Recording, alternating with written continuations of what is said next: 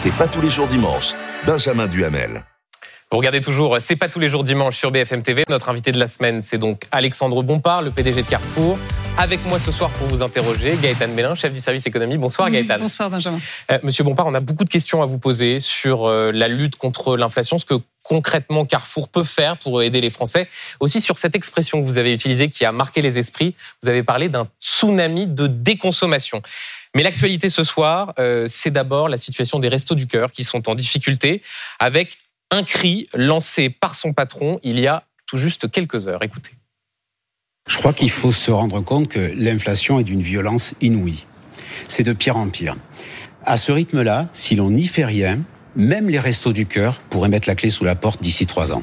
Eh bien, nous allons devoir prendre des mesures très difficiles et notamment réduire fortement le nombre de personnes que l'on va accueillir dès la prochaine campagne. Dire non, dire non à des gens qui se présenteront. Dire non à des personnes à qui on aurait dû dire oui l'hiver dernier. Et surtout, ce qui est encore plus terrible, c'est que les personnes que l'on va accueillir, eh bien, nous allons devoir leur donner moins de produits. Aujourd'hui, je lance un appel aux forces politiques de notre pays et aux forces économiques également. Nous demandons des réponses concrètes, précises, immédiates et le lancement d'un plan d'urgence alimentaire. Euh, Alexandre Bompard, vous l'avez entendu, euh, il lance un appel aux forces politiques et aux forces économiques. Euh, vous en êtes. Qu'est-ce que vous pouvez faire, vous, Carrefour, pour aider à sauver les restos du cœur? Ce monsieur parle des gens qui ne pourraient ne plus être aidés. Le chiffre qu'il donne, c'est 150 000. C'est considérable. Qu'est-ce que vous pouvez faire pour aider les restos du cœur? D'abord, ce qu'il dit, c'est évidemment la réalité. Les difficultés des restos du cœur sont l'expression des difficultés d'un nombre croissant de Français face au poison lent qu'est l'hyperinflation qui s'est uh-huh. diffusée depuis deux ans. Mais je pense qu'on y, reviendra. On est partenaire depuis 16 ans des Restos du Cœur. On est le plus vieux partenaire dans notre métier. On va répondre à, l'appel du président des Restos du Cœur parce que c'est notre rôle, notre vocation. On peut le faire de deux manières. La première, elle est financière. Hein. On a, on a déjà doublé euh, notre, notre enveloppe financière dans les dernières années euh, pour les Restos du Cœur. Et puis, on va réfléchir aux manières de mieux organiser encore les dons et les collectes. Aujourd'hui, enfin en 2022, on a distribué l'équivalent de 20 millions de repas aux Restos du Cœur, soit suite à des dons faits par l'enseigne, soit, soit suite à des collectes. Et donc, on va vite organiser une rencontre avec le président des Restos du Cœur. Pour essayer d'aller un peu plus loin. Pour aller un peu plus loin, pour voir si on met en place des collectes spécifiques, pour voir si on est capable dans nos dons quotidiens de faire mieux.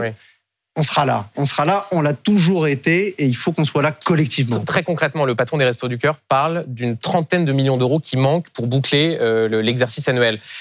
La contribution de Carrefour par an, pour que ceux qui nous regardent aient une idée, euh, c'est combien? Et est-ce que vous pouvez aller plus loin?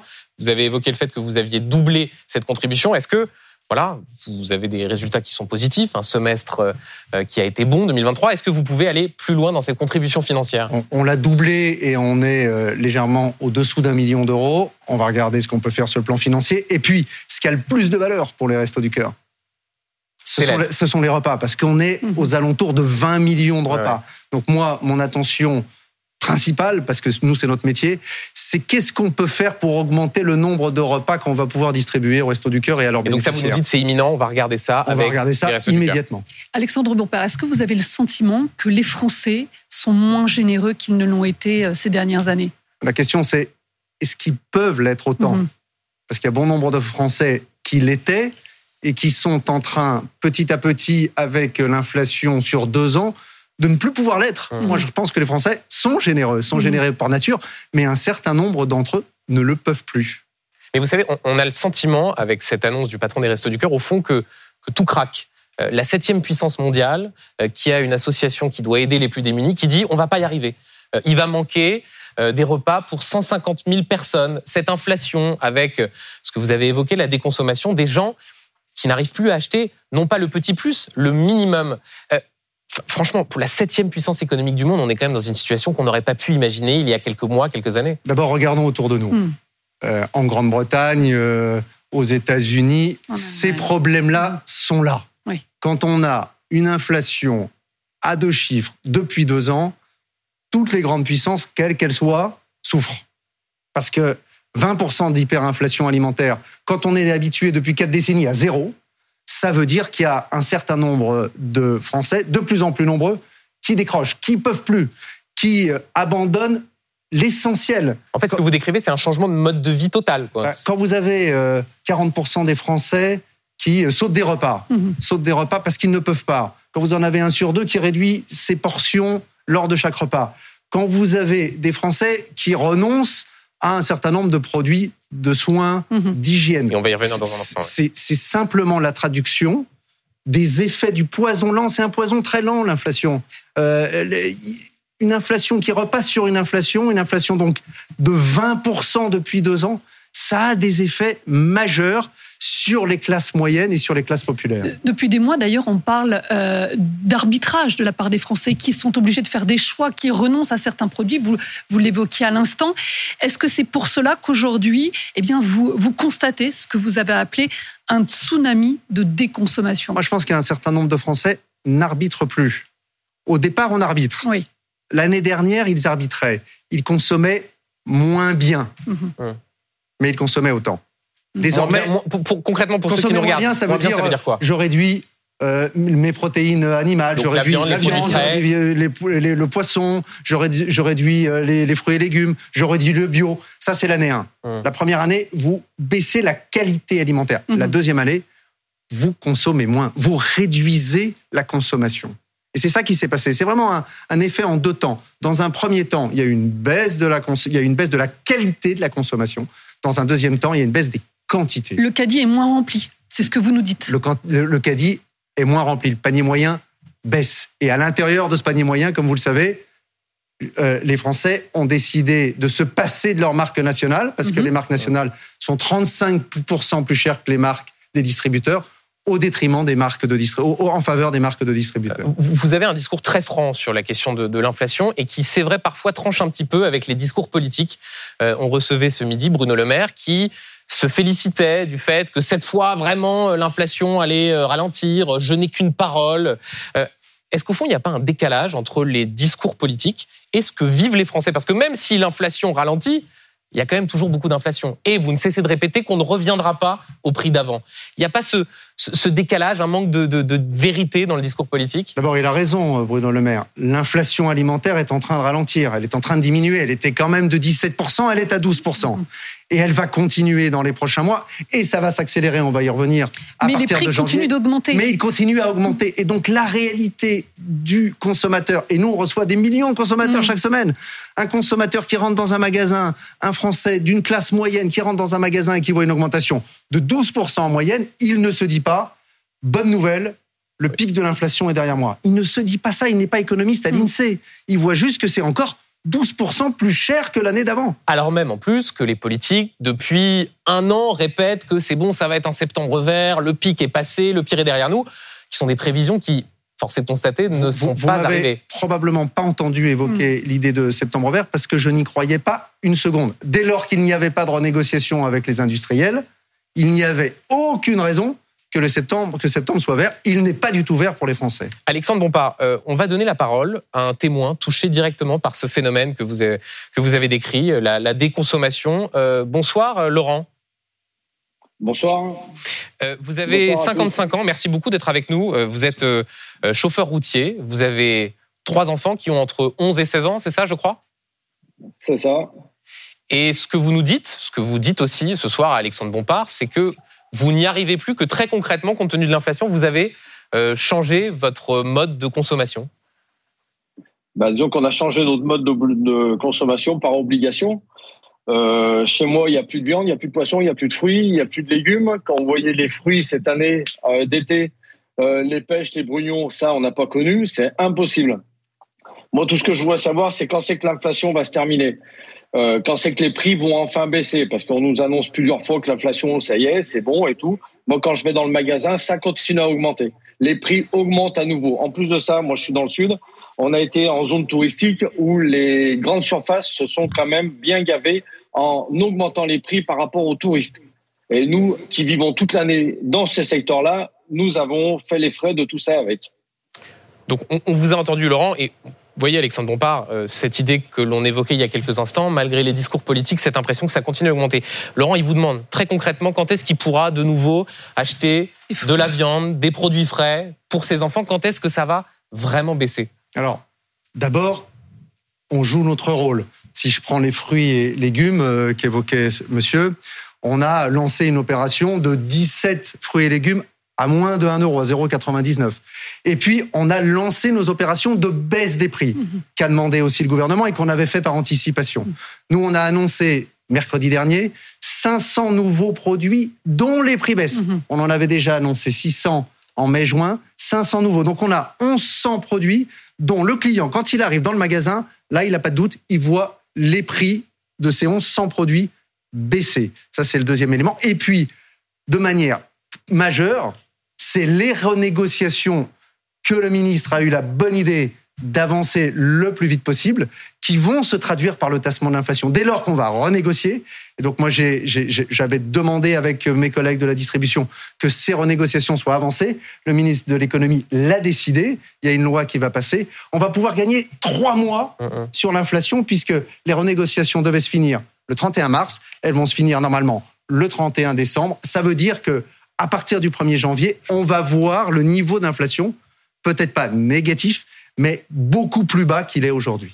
On va dire passer un dernier mot à, Laurent. Vous entendez ce que vient de dire le, PDG de Carrefour, Alexandre Bompard, euh, qui explique au fond euh, qu'il y aura euh, non seulement des négociations avancées et qu'il y aura des efforts qui, seront faits. Et, c'est vrai que le panier anti-inflation, il y a des mesures qui ont été prises pour lutter contre l'explosion de ces prix-là.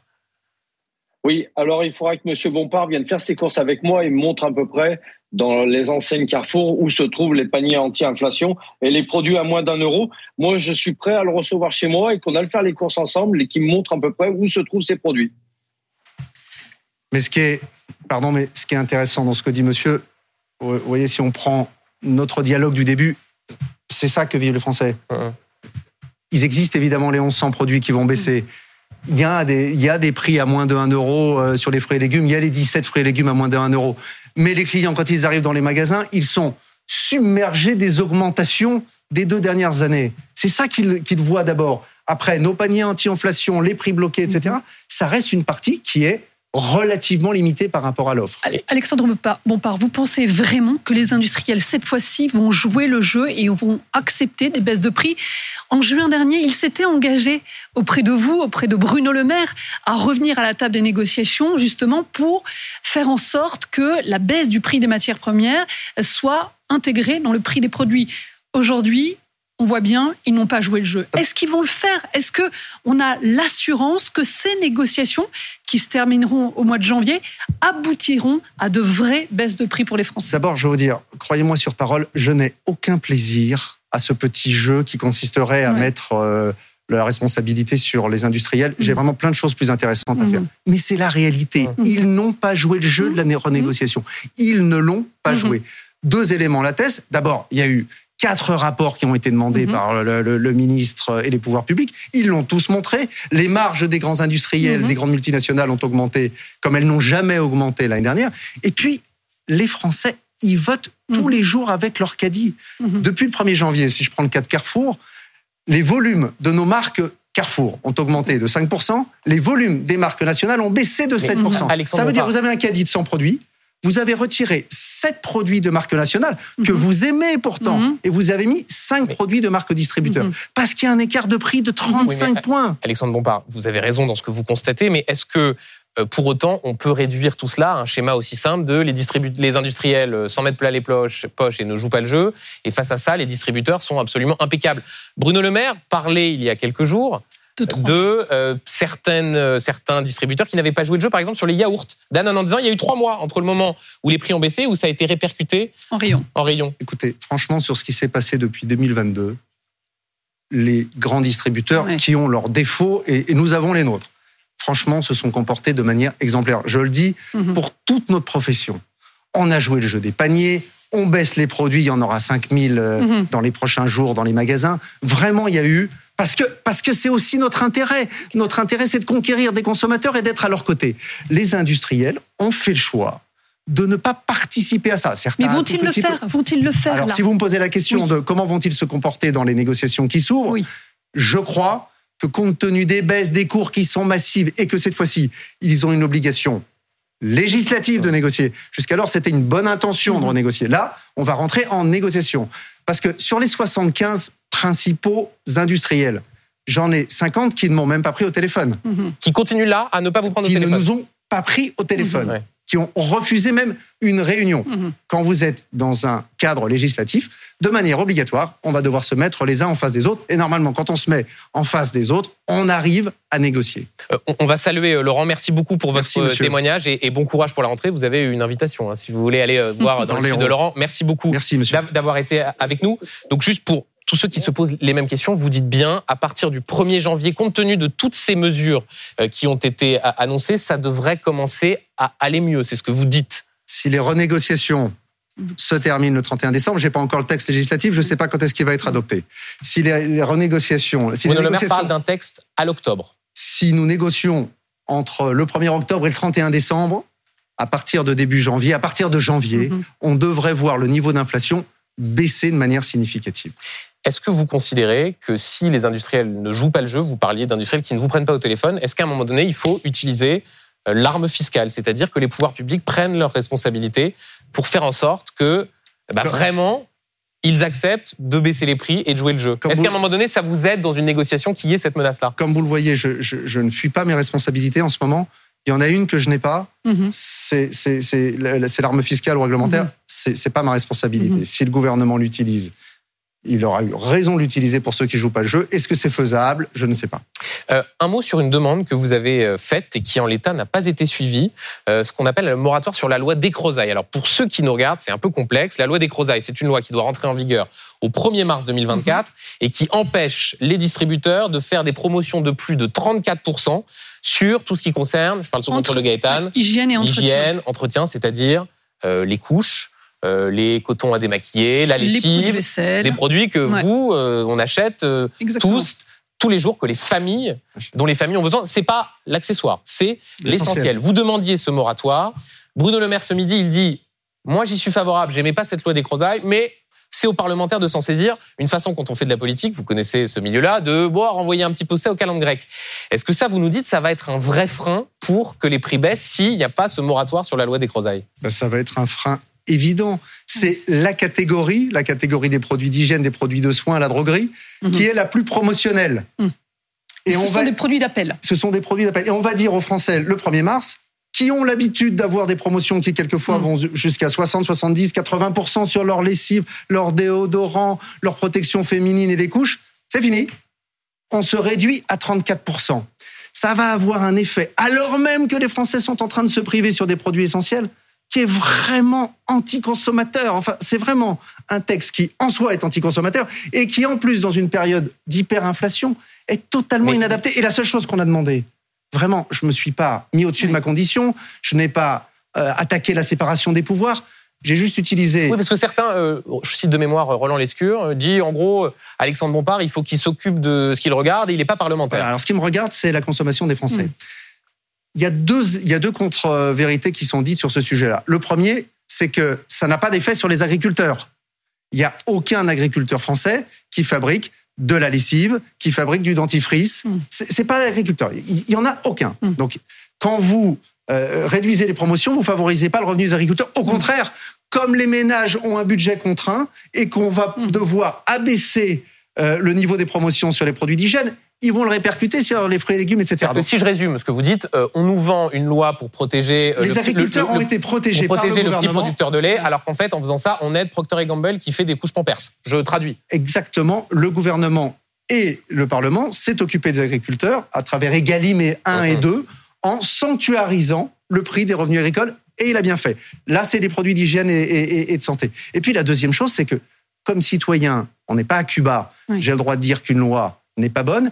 Et comme chef d'entreprise et comme président d'une fédération qui regroupe un million d'emplois, j'ai le droit de faire des propositions, j'ai le droit d'écrire aux parlementaires et j'ai le droit de leur dire. Vous avez eu des réponses? Parce qu'en l'occurrence, si c'est eux qui doivent décider maintenant. Et, j'ai le droit de leur dire écoutez, on se trompe tous, moi le premier. Mhm. Mais franchement, ce texte que vous avez adopté, il va arriver dans un moment qui est catastrophique. On a juste demandé, vous allez voir que c'est pas une demande folle, un moratoire d'un an. Appliquons-la en 2025. Si vraiment on est convaincu qu'elle est bonne, appliquons-la en 2025.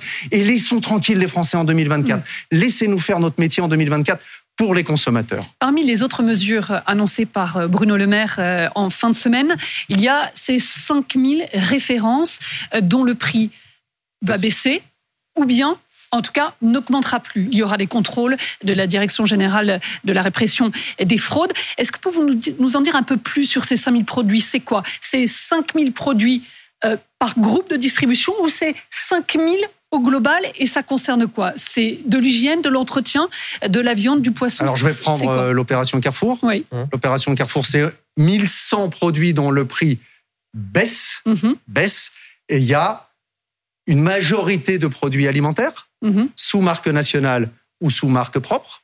Donc vous y trouvez euh, vos grandes marques alimentaires qui ont joué le jeu. Il y a un certain nombre d'acteurs qui ont joué le jeu, évidemment. Par exemple les grandes marques italiennes de pâtes. Euh, pour les dire, Barilla, euh, Panzani. Vous allez trouver une moutarde Amora qui va repasser sous 2 euros. Mhm. Alors qu'elle avait beaucoup augmenté. Alors qu'elle avait beaucoup augmenté. Vous allez trouver du papier toilette qui baisse de 10%. Donc, on a en moyenne une baisse de 10% sur 1100 produits. ça, c'est tout de suite. C'est-à-dire que là, la personne qui va tout à l'heure faire ses courses dans un carrefour s'il est ouvert le dimanche ou demain. Tout de suite.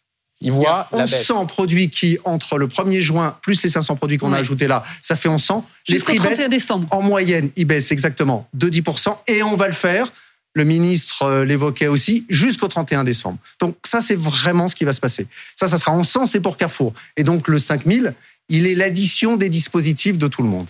Euh, une question sur les prix. Euh, vous ne cessez de dire que vous faites beaucoup d'efforts. Vous venez d'évoquer ces 1100 produits concernés par les 5000 annoncés par, par Bruno Le Maire. On peut parler de vos concurrents. Euh, je voyais encore une publicité de Lidl qui expliquait que ses prix étaient 12,8% inférieurs aux vôtres. Leclerc aussi se vante d'avoir des prix plus hmm. compétitifs que ceux de Carrefour. Euh, c'est bien la preuve qu'il y a un peu de marge, que vous pourriez encore les faire baisser un petit peu. D'abord, dans notre métier, quand on hmm. fait un comparateur de prix, moi j'ai arrêté d'en faire parce que je crois que le, client a compris ça. Quand on fait un comparateur de prix, on prend une méthodologie qui nous arrange. Si je prends celle de Lidl, il a pris 200 produits, on en vend 20 000 et il s'est comparé à des produits incomparables. Donc, mais qu'importe. Qu'est-ce que ça signifie de plus intéressant Ils sont quand même moins chers que vous. Qu'est-ce que ça signifie de plus intéressant pour le client? Le client, il comprend quoi? Qu'il y a une bataille des prix, il y a une guerre des prix. C'est la raison pour laquelle les, toutes les idées qui sont les distributeurs ne passent pas les prix, etc., mm. elles sont fausses. Il y a une compétition permanente entre nous mm-hmm. tous, compétition très intense pour acquérir, attirer de nouveaux clients. Pourquoi est-ce qu'on va mieux, nous, par exemple? Parce qu'on gagne des parts de marché, parce qu'on a conquis 500 000 nouveaux clients au premier semestre, parce qu'on a une dynamique commerciale d'ensemble qui est très forte. Et donc, on investit en permanence mhm. dans le prix pour être le plus attractif possible pour nos clients. Donc, vous dites, euh, malgré tout, euh, on fait au maximum, on ne pourrait pas aller plus loin. Quand vous gagnez autant de clients et quand vous gagnez des parts de marché en volume et en valeur, ça veut dire que vous avez une équation commerciale qu'aiment bien les clients. Les clients ont l'impression qu'on les prend aussi parfois pour des imbéciles. Ce procédé marketing, la shrinkflation, euh, qui vient du mot anglais, les contractions shrink, réduire, et d'inflation.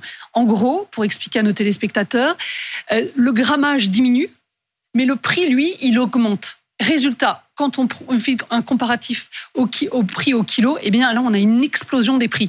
On prend vraiment les, Français pour des imbéciles. Voilà, on est un peu dans le comble du cynisme il y a un certain nombre de marques, puisque vous citiez celles qui font bien, on peut mhm. celles qui font mal. Quand vous avez euh, les chips Lay's de, Pepsi qui ont augmenté de 30% avec un grammage qui a baissé de 10%, quand vous avez... pour ceux qui nous regardent, on achète un paquet de chips, on Sa paye... taille est réduite et vous payez plus cher. Donc c'est la double peine. Vous achetez des glaces euh, d'Unilever que vous aimez bien, euh, comme Magnum, ou Carte d'Or, vous avez baissé de 200 millilitres le contenant et vous avez le prix qui a augmenté de 20%. Findus, pareil pour les pommes de terre, etc. Donc, Mais c'est légal il faut le dire, c'est légal. Oui. On prend les, Français pour des imbéciles, mais c'est légal. Oui, mais il faut que ça s'arrête vite. Vraiment, parce que ça, je pense que c'est le comble de l'insupportable pour le consommateur. Vraiment insupportable. Il faut que ça s'arrête. Et le fait de l'avoir dénoncé, mon collègue Thierry Cotillard l'a fait, le ministre l'a repris, vous l'avez évoqué dans vos, vos studios, c'est très bien. Je pense que cette pratique qui s'est développée ces derniers mois va un peu diminuer d'intensité parce que franchement, on a vu des choses assez incroyables. Et alors, parce que très concrètement, euh, effectivement, Bruno Le Maire l'a annoncé comme une mesure en disant il faut qu'il y ait plus de transparence, il y aura des contrôles. Est-ce que ça suffit ou est-ce qu'il faut, euh, je sais pas, passer par la loi euh, pour s'assurer que ce type de pratique-là cesse? Parce que vous le dites, elle floue les Français et les consommateurs. Moi, je suis pas totalement certain que ce soit du niveau législatif. D'accord. Les contrôles, c'est très bien. Nous, on va faire notre rôle de négociation maintenant qu'on peut mhm. renégocier. Mhm. Donc on va renégocier et être très vigilant sur, sur ce sujet-là également. Euh, pardon de vous poser la question, il y a la responsabilité du législateur, de l'État, du ministre de l'économie. Euh, est-ce que vous, en tant que distributeur, vous ne pourriez pas décider de déréférencer les produits et les marques qui pratiquent cette shrinkflation en disant on est responsable pour nos clients. Euh, on sait qu'ils se font avoir en achetant le paquet de chips Lay's où ils, payent plus cher et il y en a moins. Donc, on va décider de le retirer. Eh ben, c'est une des raisons pour lesquelles nous avons demandé au ministre de pouvoir anticiper les renégociations mhm. et il l'a accepté. Parce que jusqu'alors, nous n'étions pas en position de négociation à partir du 1er octobre, on va renégocier, y compris sur ces sujets.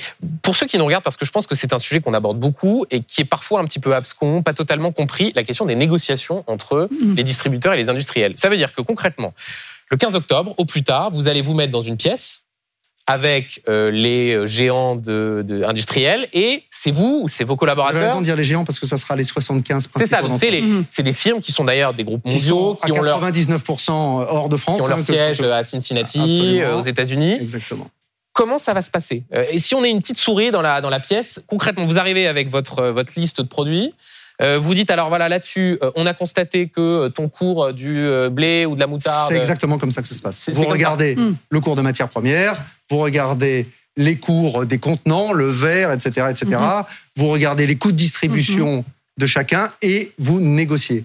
Jusqu'alors, comme c'était censé être un gentleman agreement dans les derniers mois, les industriels étaient en position de dire mais moi j'ai aucune raison de négocier puisque la négociation elle a lieu qu'une fois par mhm. an en mars et qu'on m'a juste dit ça serait bien de négocier. Donc 50 d'entre eux nous ont dit on renégocie même pas s'il y a la loi, et je suis sûr qu'il y aura la loi, je connais Bruno Le Maire, on va pouvoir renégocier. Alexandre Repart, est-ce qu'il faut en terminer avec cette spécificité française, justement, d'une seule négociation par an? Est-ce qu'il faut faire comme dans tous les autres pays et négocier au fil de l'eau?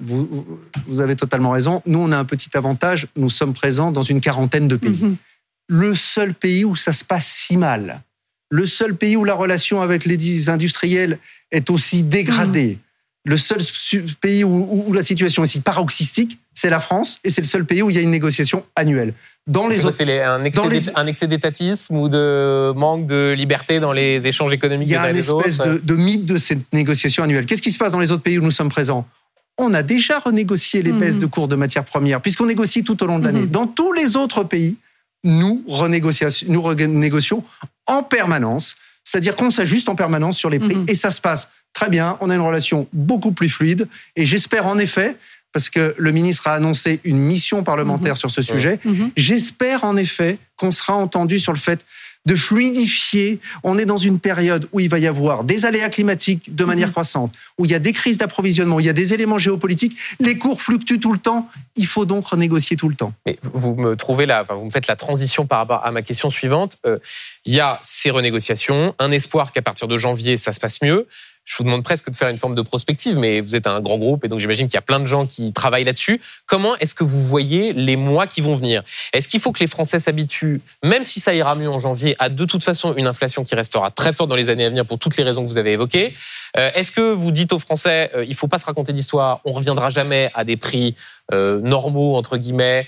Donc ça veut dire il faut que vous vous prépariez à vous serrer la ceinture de toute façon à long terme et euh, sans espoir que ça aille vraiment mieux. Comment est-ce que vous voyez voilà? C'est toujours très difficile la prévision, mais hmm. il me semble qu'il y a un certain nombre d'éléments qui aboutissent à ce que l'inflation alimentaire au cours des cinq prochaines années soit plus élevée que ce qu'elle a été hmm. lors des quatre dernières décennies. Hmm. Pendant les quatre dernières décennies, l'inflation alimentaire, elle était entre 0 et plus 1. Aujourd'hui, il y a un certain nombre d'éléments.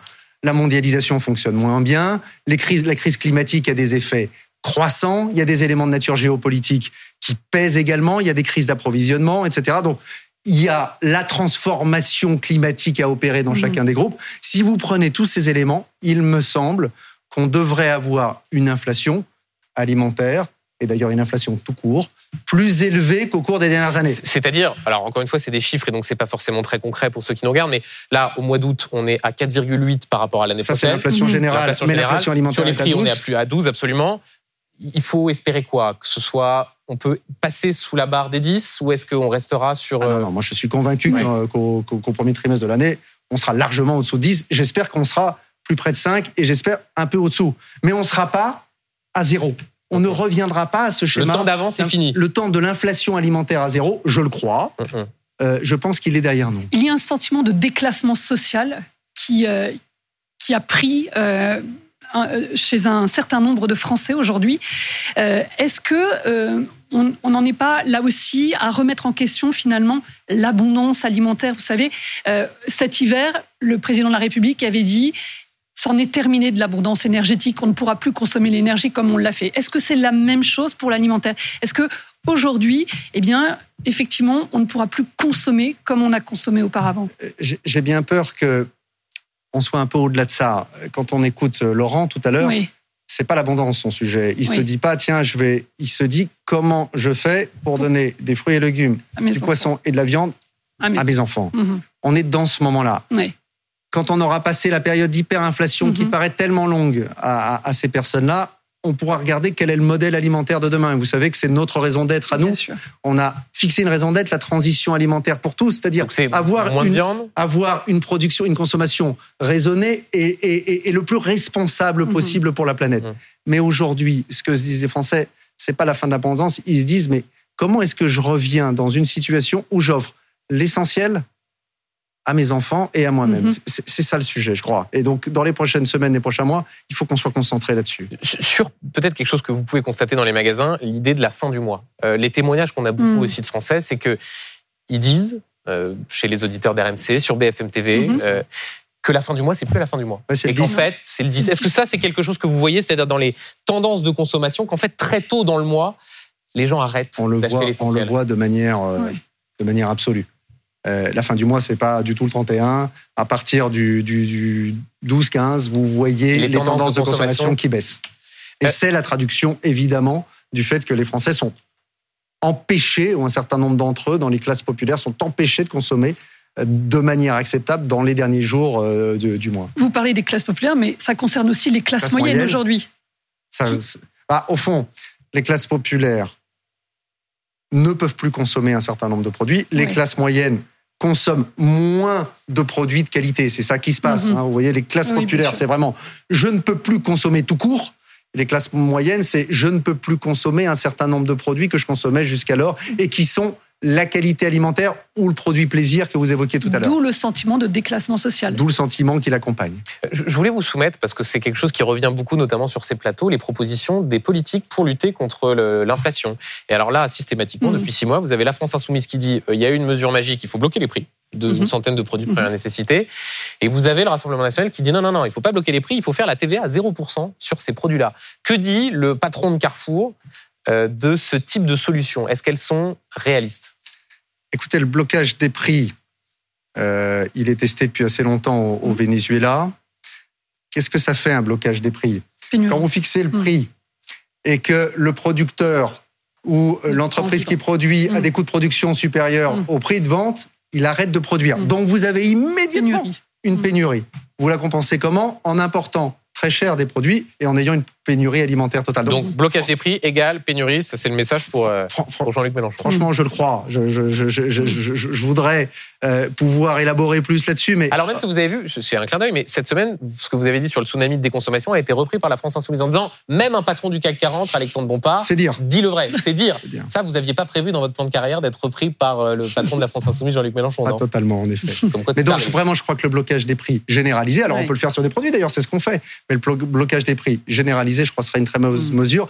la, TVA, à zéro, bah, moi, je suis aussi euh, conscient des difficultés de l'État. Mm-hmm. Euh, on peut tous demander des chèques, de la TVA à zéro, etc. Mais je ne suis pas totalement sûr que ce soit la mesure qu'il faille prendre aujourd'hui. Donc, je crois qu'il faut euh, qu'on laisse les mécanismes économiques fonctionner, la négociation en permanence entre les acteurs. Ça, ça peut nous permettre très vite d'abaisser le niveau de l'inflation. La rentrée est difficile pour euh, un certain nombre de Français, on l'a vu, l'inflation alimentaire, mais il y a aussi le carburant. Le carburant, on en a parlé euh, toute l'année 2022, euh, même en 2023, et à nouveau, en cette rentrée, on voit les prix du carburant euh, qui, progressent. C'est très compliqué pour euh, tous ceux qui habitent en province et qui n'ont pas d'autre choix que de prendre leur voiture pour aller euh, travailler. Est-ce que, comme certains de vos concurrents, vous allez mettre en place des mesures pour, pour venir en aide aux automobilistes? Oui, d'abord un mot. L'essence, vous avez raison.